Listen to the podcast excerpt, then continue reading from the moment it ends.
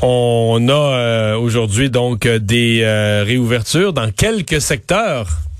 Oui, effectivement, c'est le cas euh, des. Ben, on sait là, on ouvrait les, euh, les bon, les centres jardins, pépinières, mais les garages particulièrement. Ça a l'air d'être la folie les demandes de rendez-vous dans les garages. Ouais, beaucoup de gens qui s'inquiétaient pour leurs pneus d'hiver. Euh, faut dire qu'il n'y a pas de panique nécessairement. Il fait pas super chaud.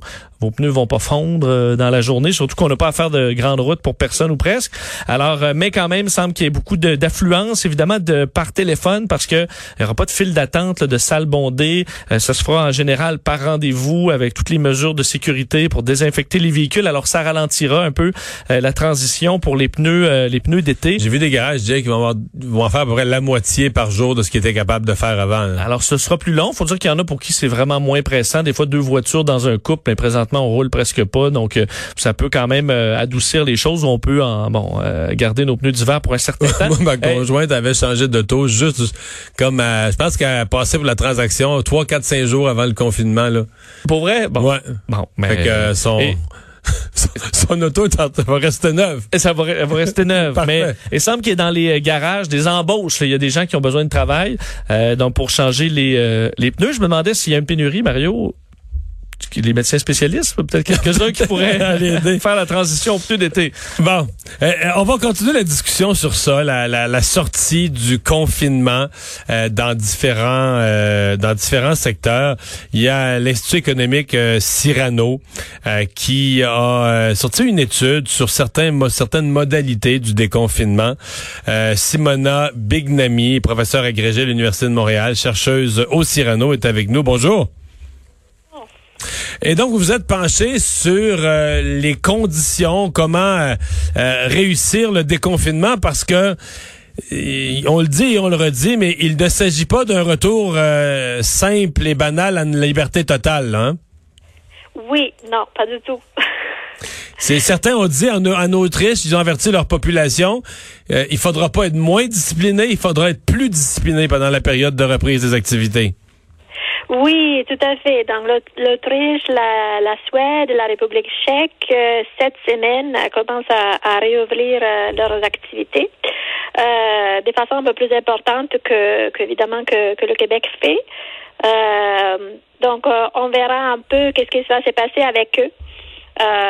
on espère que, que leur situation va pas, va pas devenir plus pire qu'elle était avant. Mm vous êtes penché sur la question de l'âge, entre autres? Oui, donc nous, nous faisons des études euh, depuis, je dirais, trois semaines, euh, depuis qu'on a commencé à avoir des données pour euh, l'Italie, surtout qui était le, pays le plus touché pour le moment par la pandémie, sur justement la, la, distribution, les caractéristiques des démographiques des personnes qui sont infectées.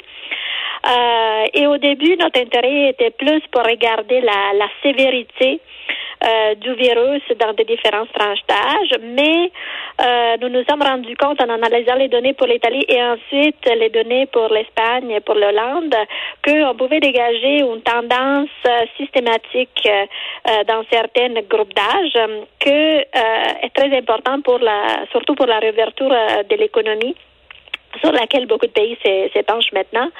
parce que ce qu'on trouve est que même s'il y a beaucoup d'accent qui est mis sur euh, l'impact le fardeau de mortalité chez les aînés, euh, il y a une, euh, une proportion, la proportion la plus importante des infections qui se trouve chez les 50-59 ans, 60-69 ans et 40-49 ans.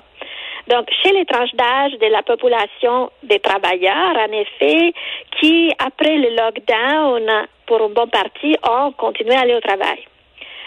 Euh, donc, pour, selon les estimations que nous avons faites, c'est le numéro des infections et leur croissance journalière qui, présentement, est la déterminante la plus importante de la croissance de la courbe totale d'infection, la courbe qu'on a essayé de tenir mhm. d'un point de vue. Euh, ce qui est très important pour la réouverture parce qu'on parle toujours des secteurs qu'on veut réouvrir, mais on ne parle pas trop souvent de l'âge des travailleurs qu'il faut envoyer au travail. Et Donc, vous dites, dans, dans certains milieux de travail, on pourrait restreindre le retour au travail pour les travailleurs plus âgés, quoi, les, les 50 ans et plus, même les 40 ans et plus, faire travailler juste les jeunes? Donc, il faut, il faut, il faut se rappeler que la morbidité et la mortalité augmentent à partir des 50 ans. Donc, euh, ce sont les deux groupes entre 5 ans, 50, 59, 60, 69 qui sont plus à risque par rapport à les 40, 49 ans.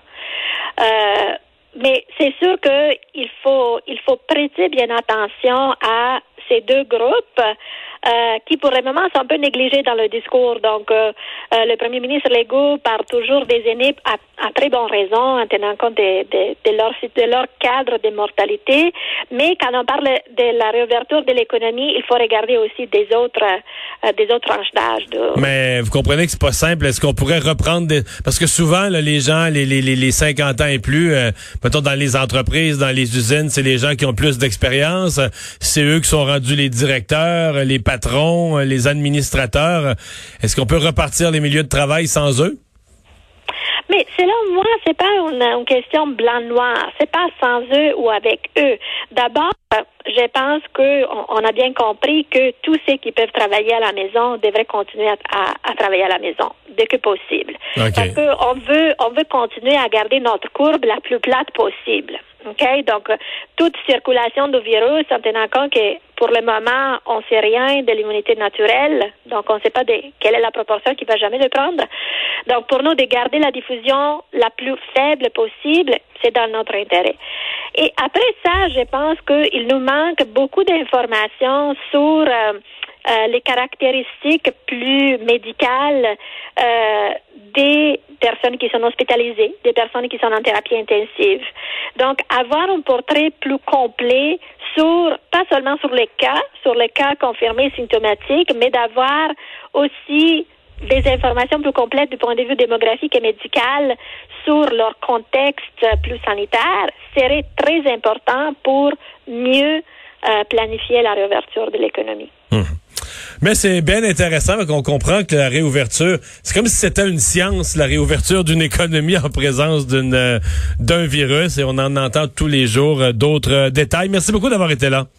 Oh, ben, merci à Au revoir, vous. Simona Bignami, professeure euh, agrégée à l'Université de Montréal, chercheuse et fellow au Cyrano. Peut-être dire sur le, le, le, le parce qu'on tu parles de confinement, là, mais le, le, le, Fonds monétaire international a un peu nommé euh, cette crise-là dans laquelle on vit, le nom qui passera peut-être à l'histoire. Là, tu sais, on a eu la grande dépression, Oui. mais ce serait le grand confinement. Great Lockdown, c'est ce que l'économiste en chef du FMI a utilisé aujourd'hui, puis ça a été repris pas mal euh, sur le fait que c'est peut-être le, le terme qui devrait rester parce que c'est le confinement qui est à la au centre de tout ça. Mais puisque tu me mènes sur l'économie, les nouvelles ce matin, le portrait de donné par Statistique Canada qu'on aurait l'économie en mars aurait en fait pour pour un économiste de formation, c'est comme si ça s'imagine pas que dans un mois la décroissance économique est mo- 9% de décroissance, là, moins 9% Et ça, c'est mars. C'est juste un mois, là. avril. Parce Ouais. que, je veux dire, mars, il y a une partie qui était intacte. 9% du PIB, donc, euh, retiré. C'est la pire baisse depuis 1961, année où on a commencé à prendre cette statistique-là. Donc, c'est vraiment, écoute, c'est vraiment des 9% proportions euh, a rarement vues. impensable. Ben, on va parler d'économie au retour. Euh, discussion sur le salaire minimum. Euh, Est-ce qu'il faut euh, maintenir, parce que là, il y avait une série de hausses euh, du salaire minimum, insuffisantes pour les uns, mais quand même très en haut de l'inflation, qui étaient quand même des hausses importantes. Est-ce qu'il faudrait les annuler devant l'ampleur du chômage, devant les problèmes économiques des PME dans un instant?